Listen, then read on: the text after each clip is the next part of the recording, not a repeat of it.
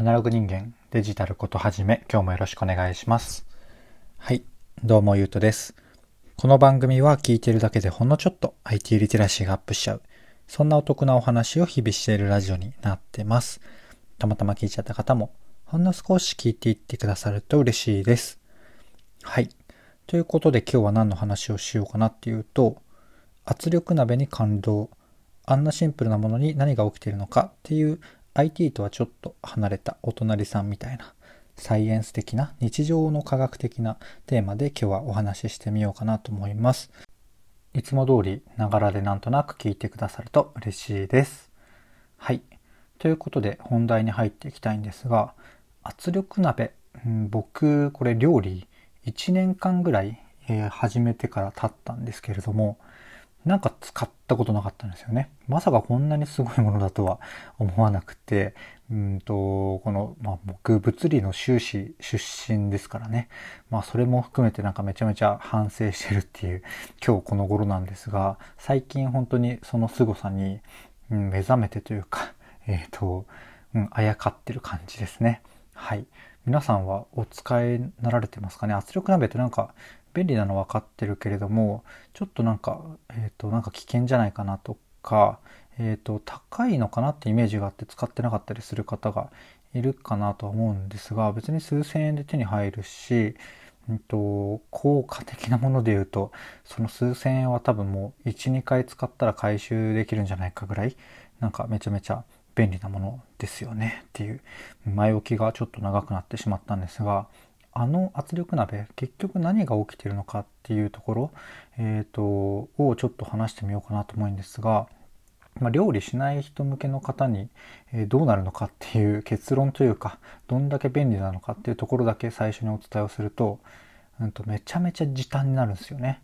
と1時間かかる煮込むみたいなものが10分ちょっととかそんな感じで、えーともう意味わかんないぐらい早くできるということですね。でそれが何で起きるのかっていうところから皆さん向けに、うんと、共有していくんですがあれって結局、えーと、温度が高くなってるんですよね。水の温度が、うんと、普通100度で水蒸気になるじゃないですか。まあ、要は液体から気体に、え100度で変わるんですけれども圧力をかけるとそれがなんか120度ぐらいまで上がるんですよね。要は、えっと、要はというか100度から、えー、水じゃなくなっちゃうものが120度ぐらいまで水でいられるんですよね。うんと、イメージをしやすいようになんかちょっと学校の勉強っぽく説明したくないんですけどどうだろうな。えっ、と水が、えっ、と気体になる時ってえっ、と分子っていうかそのもの自体にどうかどうなってるかっていうと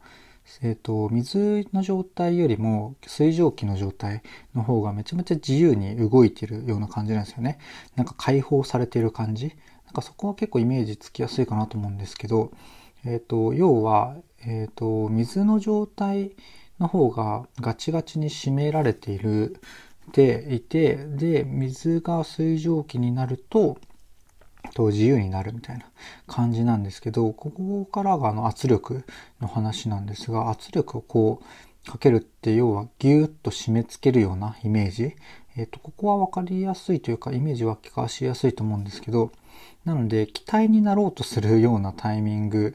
えー、でも、この100度とか105度とかのタイミングでも、圧力がかかってギュッと締め付けられると、水のままでいられるっていう、そんなイメージですね。うん、なんか、えっ、ー、と、このぐらいの説明までしか、まあ、わかりにくいと思うので、このぐらいにしておこうかなと思うんですが、なんか結局こう、圧力かかって締め付けられて、水の状態で、えっ、ー、と、120度ぐらいまでいられるので、えっ、ー、と、より高い温度で煮込むことができるっていう感じですね。で、その、その仕組み自体は分かってたんですけど、そこからの計算式また難しいので、はしょるんですが、えっ、ー、と、まあ、予想以上に あの、時短できるっていうのが、僕は知らなくて、本当に5分の1とか、なんかもう多分物によって10分の1近くとか、そんな感じになるらしいんですよね。そんなこんなで、圧力鍋は知ってからはもうなんだろう、圧力、なんかレシピって、いつも何作ろうっていうのが、あの、食材ベースで考えることが多いんですけど、例えばなんか、まあ、きれ、副作腐りかかっているっていうかまあ賞味期限的に怪しいなと思う食材ベースで検索をかけたりするっていうのが多いんですけど最近はなんかこうえっ、ー、と、それプラス圧力鍋、まあ、じゃがいも圧力鍋とか大根圧力鍋とか、そんな感じで検索をかけるほど圧力鍋にちょっと、えっ、ー、と、惚れているというか、重宝してるっていう、そんな毎日ですね。で、なんかこう水の話ちょっとしたので、なんか興味を持ってくださった方向けにもう一個だけ、えっ、ー、と、紹介をして終わろうかなと思うんですが、でここはあの、紹介すると言っても図の方がすごいわかりやすいところなので、ちょっと参考のリンクを貼っておきますね。何かっていうと、うんと状態？なんか物の状態って固体、液体、気体ってあるじゃないですか。今水の話で液体と気体だけの話をしたんですけど、これがまた難しくて、難しくて面白くって、水ってこうめちゃめちゃ身近で当たり前にある一番、うん、オーソドックスっぽいえっ、ー、と、物質？なんで物質？物質でいいのかな？物質なんですけれども、あの、科学的にいろんな物質がある中で言うと、かなり異常な状態変化というか、異常な性質を持ってるんですよね。そこはなんとなく覚えてる方もいるかもしれないんですが、何が面白いかっていうと、あの固体、液体、気体って、普通、ぎゅうぎゅうに締まってる方から固体で、だんだんと自由に動くのが液体、気体ってなってくんですけど、水って固体と液体が逆なんですよね。えっ、ー、と、固体よりも液体の方が、えっ、ー、と、密度が、密度の、密度って話してなかったのな。密度っていう言葉使わないようにしてたのに、とうとう使ってしまった。えっ、ー、と、まあ、それを置いといて、固体の方がギシギシなのが基本的な話なんですけれども、え水は水の方がギシギシでギュうギュうなんですよね。なんでかっていうのは、えっ、と、分子の形、水の分子の形なんですけど、といってもなんかだんだん難しい話になってきたので、あの、絵であの非常にわかりやすい、えー、リンクを貼っておくので、そちらをぜひ見てみてください。ということで、今日は、ん、ちょっと科学的な話をしてみたんですが、いかがでしたでしょうか？こんな感じでなんか、日常の科学的なテーマっていうのもちょっと試してみたいなと個人的には思ってるので、何か反応してくだされば、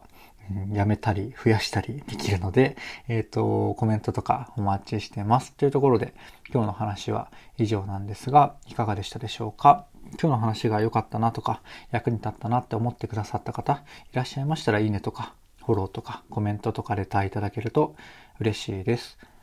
うんで終わろうかと思ったんですが、ちょっとあれですね、ちょっと真面目な話気味になった時は、もうちょっとだけ整理した方が、うん、分かりやすいなって思ったので、反省しながら終わろうと思います。なんかこう、うんと、ニュース元に適当な話をしていくときは、えー、タイトルだけでいいんですけど、もうちょっと台本まではいかないですけど、ポイントぐらいはまとめてうん、この科学的な話するときは話してみようと思うので、ぜひまた聞いてくださると嬉しいです。というところで最後までお聴きいただきありがとうございました。ではまた。